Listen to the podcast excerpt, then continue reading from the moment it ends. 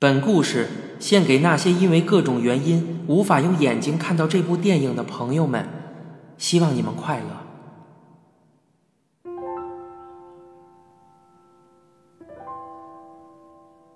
千与千寻》，播讲人：一辆松鼠。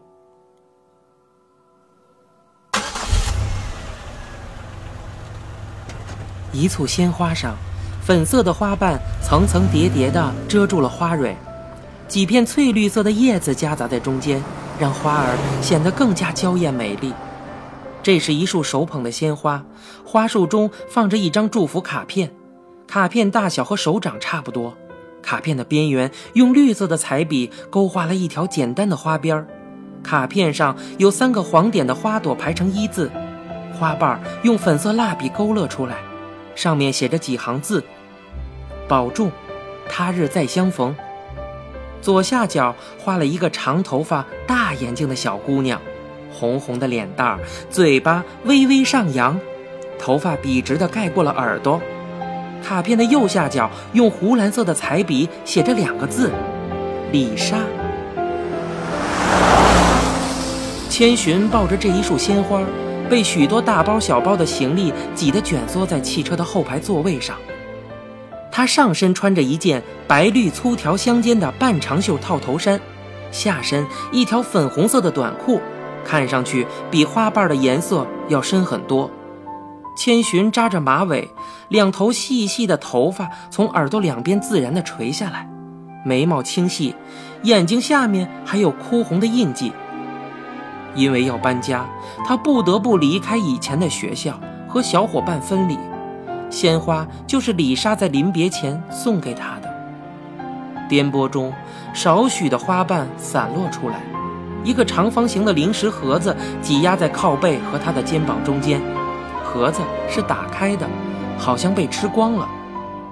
车窗外，绿树环抱的小房子从眼前掠过，电线杆看着比房子还要多。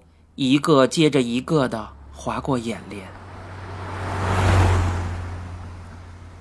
爸爸边开车边说：“千寻，千寻，马上就要到了哟。”千寻的妈妈也感叹：“好偏僻的地方，果然很乡下。买个东西似乎要跑好远的路才能到隔壁镇上买到。”爸爸指着车窗外继续说：“嗯，住习惯就好了啦，千寻。”你看，那是小学呀，千寻啊，你的新学校哦。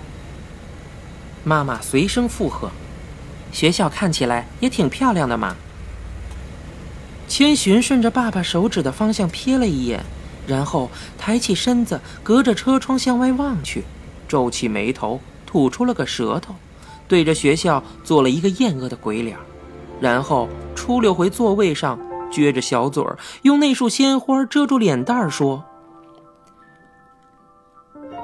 还是以前的学校比较好，我不想和以前的同学分开。啊，花儿都快死掉了！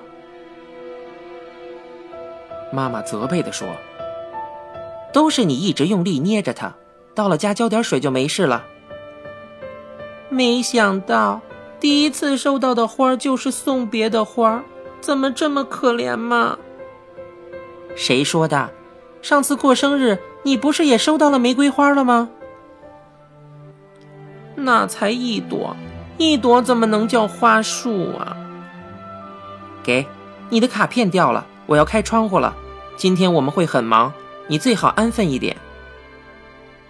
听到妈妈的嘱咐，千寻接过卡片，退缩回座位上。他心里想：同学送给我的花和你们送的一点都不一样，我宁愿回到原来的学校。也不想拿着这束送别的花去新的地方住。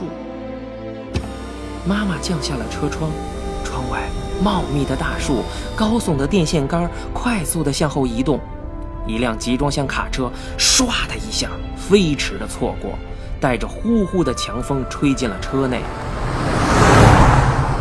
千寻拿着那张祝福的卡片沉默了下来，他看上去真的很不开心啊。这条二十一号国道上，各式各样的小汽车擦身而过，有的是微型面包车，有的是盖着帆布的小货车。爸爸开着车行驶到一个三岔路口，停顿了片刻，便驶入了右面的山路。路牌上清晰地写着“立木”两个字，日语叫 “Tochinoki”。这条盘山路的山顶有很多的房子，看上去是一个村落。两层的阁楼上挂着晾晒的衣服，房顶大部分是灰蓝色的，也有深浅不一的棕色房顶点缀在其中。为了防止山体滑坡，村落前的斜坡被厚重的水泥覆盖，看不到一点的绿色。和山下郁郁葱葱的植被比起来，这些水泥的墙面简直是一点生机都没有啊！穿过村庄，坚硬的沥青路面和金属护栏在一棵参天的古树前断开了。古树足足有几层楼那么高，树干粗壮的连几个小孩子都抱不过来，上面有很多的分支已经折断。一坨坨的树叶从分支的下面滋长出来，尽管树叶茂密，但是仍旧掩盖不住那些枯死的分支，像一只瘦骨嶙峋的手朝着天空张开着。古树脚下是两条被车轮碾压出来的车辙，松散的土路中间长满了野草，一直向深处延伸。古树前还靠着一座鸟居。样子看上去好像是一个木框，它也叫天门，代表神域的入口，用来区分神栖息的神域和人类居住的世俗界。爸爸疑惑的自语道：“哎，奇怪了，难道走错路了吗？是山上那条路吧？会不会是角落那一间蓝色的房子？”妈妈望着古树后面的山坡的建筑，回答道。爸爸接着说。是我们走过头了吧？沿着这条土路走，应该也可以到得了吧？试试看吧。爸爸刚说完，妈妈便埋怨道：“哎呀，不要走了嘛！每次都是因为你老是这样子才迷路的。”爸爸没有听妈妈的劝说，继续朝着这条土路深处驶去。这条土路边散落了许多像鞋盒子大小一样的石头房子，有些已经破损，有些完整的房子里居然还能看到贡品。妈妈，那些像房子一样的东西是什么呀？那个叫石祠，是神明的家。哦，那爸爸，我们的车能爬上去吗？爸爸自信地回答道。没问题啊，我们这部车是四轮驱动的。车子在长满野草的路上开得很快，妈妈嘱咐千寻坐稳。大石头铺设的山路上，剧烈的颠簸把车内的行李和千寻都弹射了起来，脑袋瓜几乎要磕到车顶了。他手里的那束鲜花不停地晃动，花瓣散落的满车都是。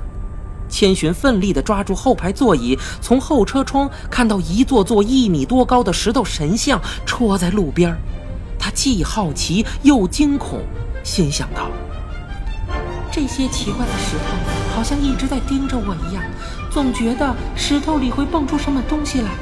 哎，太可怕了！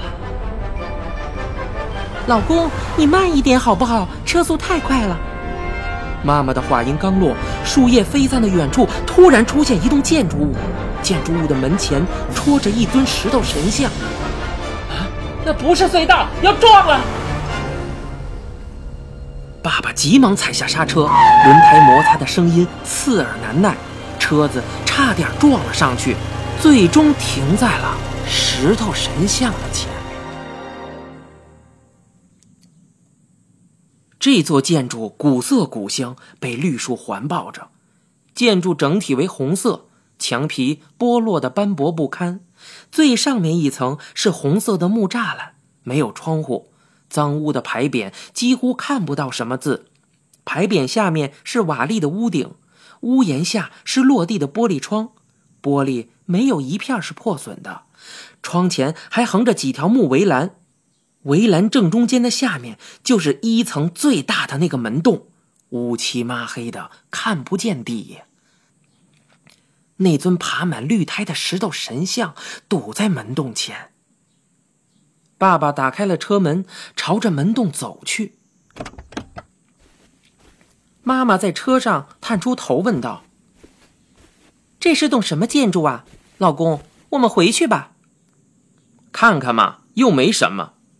爸爸摸了一下门洞，继续说道：“想不到是水泥做的耶，这栋建筑看上去还挺新的嘛。”千寻放下手里的花束，跑到了爸爸身边，抓住他的胳膊，也往洞里望。一股气流倒抽了进去，脚下的树叶随着气流丝丝的被吸到了门洞里。千寻胆怯地说：“这阵风好可怕呀！”妈妈也从车上下来，走到洞门口前问道：“这是什么？”爸爸说道：“进去看看喽，说不定可以穿过去的。”千寻拉着爸爸的胳膊，急切地央求道：“我不去，这里好恐怖啊！我们回去吧，爸爸。”干嘛呀？胆子这么小，千寻，进去看看而已，不用怕。爸爸说完，妈妈紧接着说。待会儿搬家公司的卡车来了，可怎么办呢？这个你放心，没事的。我呀，已经把家里的钥匙给他们了，他们会帮我们弄好的。千寻转身跑回到车前，站在和他高矮差不多的那尊石头神像旁边，不满地望着父母。他说道：“不要，我哪儿也不去。”那么，千寻啊，你就在车里等我们好了。妈妈说完，追随着爸爸向门洞深处走去。千寻着急的原地跺脚，不知如何是好。他看到身后的那尊石头神像，感觉到自己的头发都快要竖起来了，边喊着“等我”，边飞快的朝向洞内的妈妈跑去。千寻，别抓得这么紧，妈妈怎么走啊？爸爸一边叮嘱他们小心看路，一边在前面开路。洞内回荡着鞋子和地面噼噼啪啪的摩擦声。走了好一会儿，洞口远处逐渐出现了亮点。他们继续前行，走出了隧道。原来啊，隧道的另一端也是一个门洞，这边的门洞连接着一座大厅，大厅内有很多的石柱。石柱间形成了挑高的拱形天花，柱子上有玻璃花边的壁灯，柱子下面放置了很多木条的长凳。大厅内尘埃满布，枯叶散乱，墙壁上的窗洞投进了红黄蓝绿的光束。仔细看，原来是太阳穿过圆形的四色玻璃照射进来的。大厅内隐约可以听到水滴碰撞金属的声音。不知道是不是在漏水，感觉这里很久都没有人迹了。千寻好奇地问：“这是哪里？好像是电车的声音哦。”妈妈回应道：“嗯，好像离车站很近。”我们走吧，出去看看就知道了。爸爸边说边朝着大厅门口走去。千寻转头看了一眼。发现这边的门洞居然有三个，黑黢黢的，还是一眼望不到头啊！他心想：这是我们刚才过来的隧道吗？里面不会有怪物跑出来吧？要是我自己，可怎么回去啊？碰上怪物可完蛋了！爸爸妈妈可千万别抛下我！千寻再也不敢往下想，他赶紧加快脚步，随着妈妈往前走。出了大厅的门口，眼界豁然开朗，一片绿油油的草原映入了眼帘。远处的草坡上横七竖八地戳着几块大石头，石头周围长满了芦苇。眼前有一条小路，路的两边也出现了和刚才类似的石头神像。几栋破的连窗户都没有的房子歪在那里。路的远处出现一小片建筑群。千寻感叹道：“啊，这里居然也有房子啊！”当然有了，这大概是主题公园的残骸。你看，远处的房子上还有一座钟楼啊，九十年代的时候，到处都筹备开发，后来发生了泡沫经济，大家都倒闭了。这一定也是当年建造的，没竣工就荒废了。爸爸解答完，继续沿着草地上的小路向前走。千寻站在大厅门口，不停地喊道：“干嘛还要走下去呀？爸爸，我们回去吧，我不想去了呀！”哎呀！话音刚落，大厅内突然吹出一股呼呼的阴风啊！很多的绿色树叶从大厅里吹了出来，散乱地飞向天空。他多一秒都不想站在那里，三步并两步地走到他妈妈面前，说道：“妈妈，妈妈，那栋房子在叫啊！那是风的声音，你不用怕了。”啊，这里的空气真好啊！要是把车上的三明治带下来就好了。妈妈没有走心的回应着。他们来到一条几乎干涸的河床前。一条石块铺设的台阶延伸到这里，河道里怪石嶙峋。千寻小心翼翼地在河道上爬行，生怕陷进河床的石头缝里。嗯，你们有没有闻到香味？好像有人在烧好吃的东西哦。爸爸竖着鼻子问道。妈妈也闪着眼睛。嗯，真的好香啊。说不定。这里还有摆摊的商贩哦，去看看吧。好啊，千寻，你走快一点。妈妈头也不回地跟着爸爸拾级而上。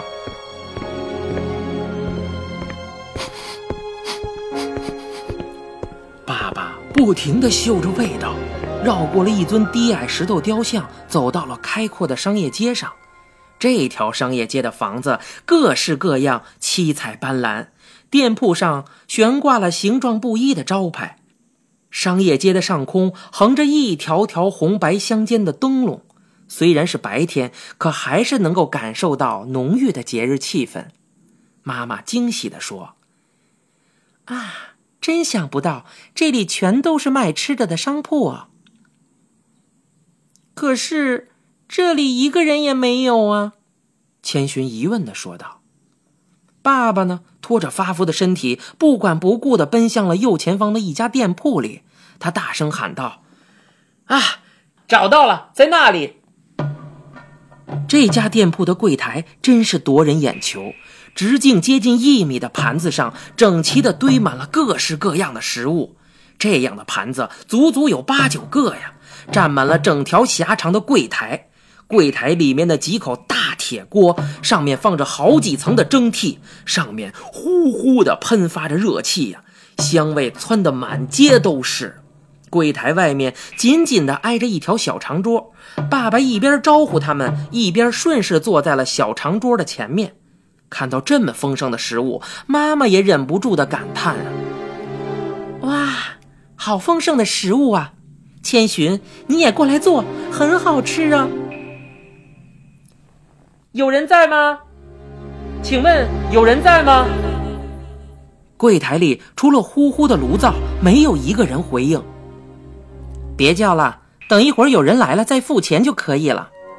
妈妈说完，顺手抄起大盘子里的肉往嘴里放，边嚼边说道：“嗯，这是什么鸡肉啊？怎么这么好吃？真的很好吃哎！千寻，你也过来吃啊！”爸爸走到柜台的另一边，拿起两个盘子，开始盛柜台上琳琅满目的食物。他一边盛一边感叹道：“嗯，有这么多好吃的东西啊！”千寻站在那儿不停地摇头，不耐烦地回应：“嗯，我不吃，回去吧，这样吃会被老板骂的。”不要紧啦，有爸爸在，你怕什么？信用卡还是现金，随他们收。话音刚落，两个盘子被爸爸盛得冒了尖儿啊！爸爸一口将一大段肉肠塞进了嘴巴里，妈妈也不停地劝说着千寻：“千寻，过来吃吧，连骨头也很酥脆的。”千寻无奈地站在店铺外，摇着头，对着父母叫喊：“此时的父母好像忘记了身边的一切，甩开腮帮子，掂起后槽牙，开始把各种食物往嘴巴里塞呀，时不时的还嘟囔着说：“放点芥末。”看着父母这一副狼吞虎咽的背影，千寻像泄了气的皮球一样，转身朝着商业街的尽头走了过去。他边走边想：“啊。”反正他们只顾着吃，我还是自己随便走走吧。这里的环境总比刚才要好得多了。看看都有什么，等他们吃完就可以带我回去了。花放在车里时间久了，肯定会更蔫了。嗯，就这样，千寻一个人回到了商业街的马路上。